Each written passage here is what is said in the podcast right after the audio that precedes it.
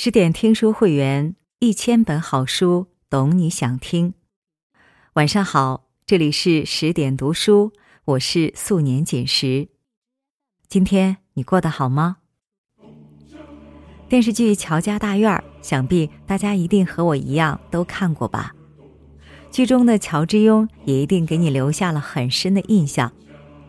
那今天呢，我们就跟着作者王博的文章，一起来了解。晋商领袖乔致庸，做人有良心，讲诚信，才能赢。如果你喜欢今天的文章，请在文末点一个再看。接下来，我们一起来听。在山西祁县乔家堡村，有座皇宫一样雄伟壮观的建筑，它是几代晋商传承的家园。是当今许多著名影视作品的取景地，这就是乔家大院儿。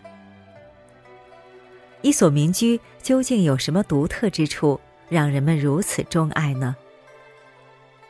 上世纪九十年代，张艺谋的电影《大红灯笼高高挂》，让我们看到了这所大院儿对称的美。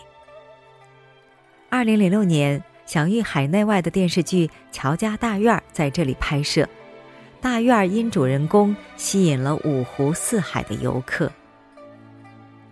去乔家大院旅游，大门上有块匾额，刻着“福众郎环”四个字，是慈禧老佛爷题的，每个字值两万五千两银子，搁现在四个字就值两千万。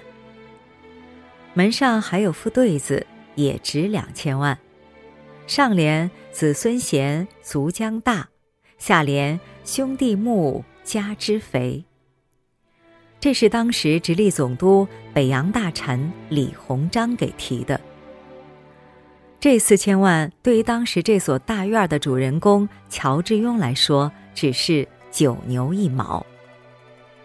富可敌国的乔致庸是晋商的领袖。更是人生的赢家。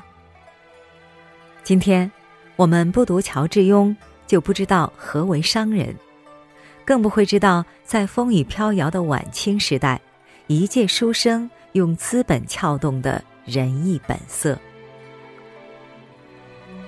一八一八年，乔致庸出生在乔家大院儿，是有名的商贾世家，典型的富三代。幼年，父母先后去世，乔致庸由大哥大嫂抚养。家里的产业由大哥乔致广管理。乔致庸不喜欢经商，一心攻读诗词歌赋，考取功名，走上仕途，期待能成为李白、杜甫那样的文人骚客。十七岁那年，乔致庸满怀信心参加太原乡试。打算一举夺魁，进而中进士，点翰林，实现他的人生理想。可一个噩耗传来，彻底打碎了他的梦想。兄长乔治广因为包头的高粱霸盘生意失败，急火攻心，一病不起，撒手西去。乔致庸悲痛欲绝，作为男人。他必须接手家族这个烂摊子，盘活生意，才对得起祖父兄三代人的心血。当世人的侠义豪情遇上商人的精明算计，必将引起中国的震动。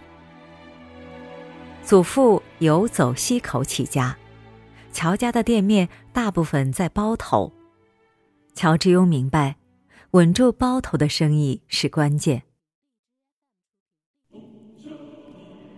一八三八年，乔致庸北上包头，发现了一个怪现象：有才能的伙计要辞职，没本事的掌柜不愿走。乔致庸非常心疼人才，查明情况，力排众议，说了三个字：必须变。乔致庸大刀阔斧的革新，提出了顶身股。意思就是一个小伙计进入店里当学徒，三年后如果成绩合格，就成为正式员工，再勤勉工作十年后，如果成绩优良，没有任何失误，就拿到一二厘的深股，也叫干股。这种股份不能买卖，只能参与分红。只要员工表现良好，拿到的深股也会随着工龄增长，乔家可以养他一辈子。这种激励员工的制度一经推行，新老员工吃了定心丸，把乔家的生意当做自己的事业干。乔氏集团的伙计们有了股份。其他晋商的伙计听说后，也纷纷跳槽加入乔氏集团。当今的华为集团老总任正非师承乔致庸，让员工人人持股，可谓异曲同工。乔致庸稳定了自家员工，又吸引了外来人才，并靠乔家长年累月的诚信声誉贷款，在包头的生意起死回生。随后。乔致庸在富盛宫、富盛全的基础上，又投资六万两银子开设了富字号当铺、粮店、钱铺等产业。后来又把生意扩张到呼和浩特等地，经营日用百货、皮毛、酒店等，一张遍布西北的商业网络，在乔氏集团的努力下发展壮大。你肯为别人打伞？别人才愿为你遮风挡雨。经商如此能赢得人心，做人何尝不是呢？疏通茶路是乔之庸又一个重大决定，这是一步险棋，弄不好命都丢了。当时，北有捻军，南有太平军，连年征战，茶路中断。茶农们每天搬个马扎。坐在家门口向北张望，期待茶商出现。说干就干，乔致庸从乔家大院出发，历经三个月，过长江，走汉水，把茶叶从南方运回了山西祁县。随后，他又北上恰克图，直到中俄边境，和俄国商人签订了长期合作的贸易合同。至此。南至武夷山，北到恰克图，这条封锁多年的茶道通了。乔致庸铤而走险，解救了千万茶农，疏通了商路。当今王卫的顺丰快递做的也是疏通商路，让快递飞来飞去的工作。当一个人看得够远，才能走得够远。谋大事者必须布大局。对于人生这盘棋来说，我们首先要学习的不是技巧，而是布局。那乔致庸的局是怎么布的呢？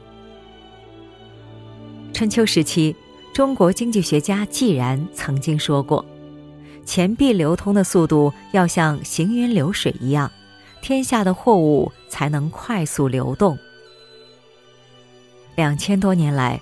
如何让钱币快速流通这一难题一直没有人解决，商人依旧扛着银子行走在商路上，非常危险不便。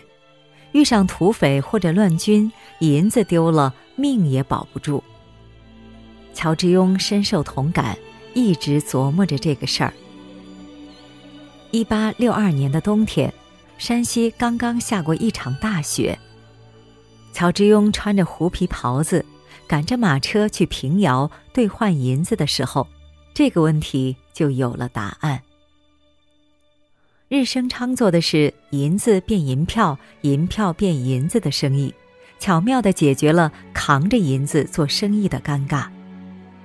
但日升昌的老板目光短浅，只与几个大商家做生意，全国分店很少。乔致庸意识到票号的广阔前景。希望有朝一日能汇通天下，用马云的话说，就是让天下没有难做的生意。身边有人劝他，国之利器不可以示人。还有人说，做全国的票号需要一座金山，现在乔家的钱根本不够。乔之庸认准的是十头牛也拉不回。他说：“扛着银子做生意太没劲。明知山中虎，偏向虎山行。”在打造清朝银联的宏大魄力下，乔致庸开足马力，一口气先后开了大德通和大德丰两个票号。两大票号火力全开，让所有商家都实现异地汇取的梦想。只要带着一张小小的汇票，就可以走南闯北。即使汇票在路上被土匪抢劫，如果没有密码。在票号中也换不到银子。后人考证，乔家的票号史上没有一例误对错对，将票号生意做到极致。大格局、大视野、大情怀，让乔家集团票号业务迅速开遍全国二十多个城市。乔家的资本也在全省位居榜首。在全国的排名也火箭般的上窜。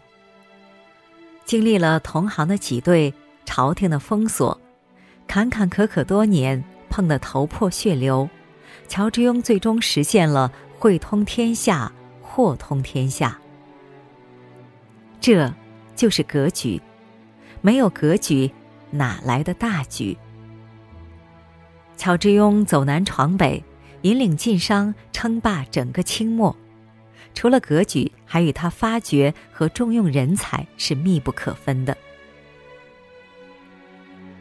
乔致庸是位慧眼识人才的伯乐。一八八一年，平遥余长后的掌柜严维藩被排挤，决定返回山西老家另谋高就。乔致庸听说此人才能了得，就派两路人马带着八抬大轿。分别在可能出现的路口等候，一连等了八天，严维藩终于出现了。乔致庸的儿子说明来意，严维藩感动得热泪似水流。但他坚持不上轿，相互推让下，在轿子里放了一顶帽子，算代替他坐轿了。严维藩与乔致庸的儿子骑马并肩而行。回到祁县后，乔致庸热情款待，并当即任命严维藩为大德横票号的掌柜。正如周扬所说：“人才难得又难知，就要爱惜人才，就要用人不疑。”三十六岁的严维藩为感谢乔致庸的知遇之恩，愿殚精竭虑效犬马之劳。严维藩凭借他过人的才能，在以后的二十六年里，大德恒票号的账期每股分红都在八千到一万两之间，为乔氏集团商业发展立下汗马功劳。不拘一格用人才是乔致庸的用人之道。马公甫本是富盛公字号里的小伙计，一次他到乔家汇报工作。有条有理，真知灼见，被雄才大略的乔致庸破格提拔为富盛宫里的大掌柜，给包头商界留下经典谚语：“马公甫一步登天。”还有人称二都府的高玉、中国第一任银行行长贾继英，这些大牛货全是乔致庸发掘培养出来的商业精英。乔致庸聚了人才，做活了生意，富了自己，也富了众人。商人苦心经营积累的财富，用来过花天酒地的奢靡生活，还是用来资助国家、回报社会？一百年前，乔致庸给出了最好的回答。左宗棠收复新疆时，负责筹措军费的有两人：胡雪岩。乔致庸、胡雪岩在江浙筹措到军费后，由乔致庸的票号运送到前线，保障军队的用度。当军费紧张时，还要向乔家票号贷款。可以说，左宗棠收复新疆的军功章上有乔致庸的一份功劳。正因为这份功劳，以至于左宗棠在回京任军机大臣时。特意经过祁县拜访了乔致庸。临走时，还给乔家留下一副对联：“损人欲以复天理，续道得而能文章。”当北洋大臣李鸿章组建北洋水师时，听闻晋商富甲天下，便派人到山西商人中去募捐。乔致庸带头捐了十万两白银，购买了一艘军舰。李鸿章记住了这位。大气又爱国的山西商人，为了表示感谢，李中堂亲手写了副对联，派人送到祁县，就是现在乔家大院大门上的那副对子。正如李中堂所言，乔家子弟恪守家规，个个兢兢业业、勤勉朴素，家业才如此兴旺。乐善好施也是乔家的家风。一八七七年，光绪三年，山西、陕西一百多天没下雨，庄稼都旱死了。五十九岁的乔致庸乘坐马车出门，看着数不清的灾民，悲痛万分。他跳下马车，安抚着灾民，对仆人说：“回家支十口大锅熬粥救人。”乔之庸让家里各房都减少用度，以至于一月到头都吃不上几顿肉。但对于搭粥棚救灾，他却只有一个要求：筷子插上不倒。灾民们口口相传，乔家的粥筷子插上不倒。那些常年吃不饱饭的灾民，大灾之年却在乔家粥棚前吃上了饱饭。对外人尚且如此，对同村的乡亲更是有求必应。病了买不起药的，父母去世了买不起棺材的，他都派人送去几十两银子，帮他们渡过难关。富可敌国的乔致庸，爱国爱民，勤俭节约，平易待人，乐于助人。做人经商到这个份儿上。实属难得。国难当头，乔致庸更是慷慨解囊，义无反顾。一九零零年春末，八国联军一口气打到紫禁城，慈禧带着二十八岁的光绪皇帝仓皇出逃，一路狂奔到了山西。大德通票号总部被朝廷征用为临时行宫。看到落魄的慈禧等人，业务员贾继英，一个毛头小伙子，在山西官员召集富商借钱的研讨会上拍了桌子，保证给朝廷借十万两银子。贾继英的上司严维藩夸他做得好，五百年必有王者兴，一千年也出不了贾继英。当严维藩把此事如实汇报给董事长乔志庸时，乔志庸开怀大笑：“此人可以重用。大难见仁义，仁义见人才。真是英雄所见略同，同道惺惺相惜。”后来，贾继英成为中国第一任银行行长。八国联军撤退后。慈禧返回京城，为感谢乔之庸，御赐匾额、服重狼环，还为乔氏集团商号换来了更大的生意。国不强，民族受辱，个人再富有何用？大清王朝气数将尽，外国列强的铁蹄践踏着华夏大地，人民生活在水深火热中。晚年的乔致庸坐拥两千万两白银的家产，却活得异常艰难。正如电视剧《乔家大院》中白发苍苍的乔致庸对着镜子说的那句台词：“我要是能按照我自己的路走，我何尝不是一个李白、杜甫、白居易、王维？”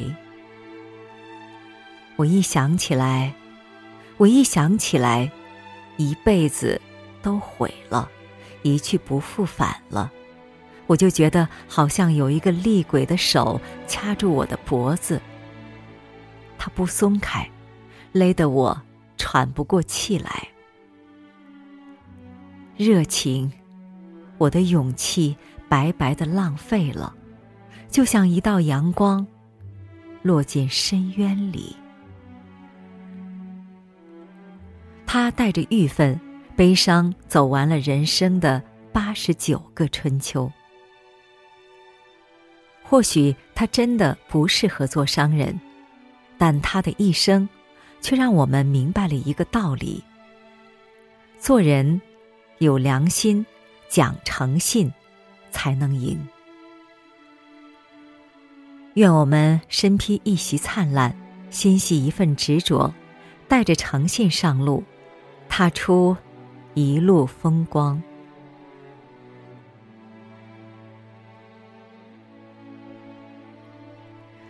好了，今天的文章我们就分享完了。更多美文，请继续关注十点读书。也欢迎把我们推荐给你的朋友和家人，让我们在阅读里遇见更好的自己。今晚就是这样，祝你晚安，做个好梦。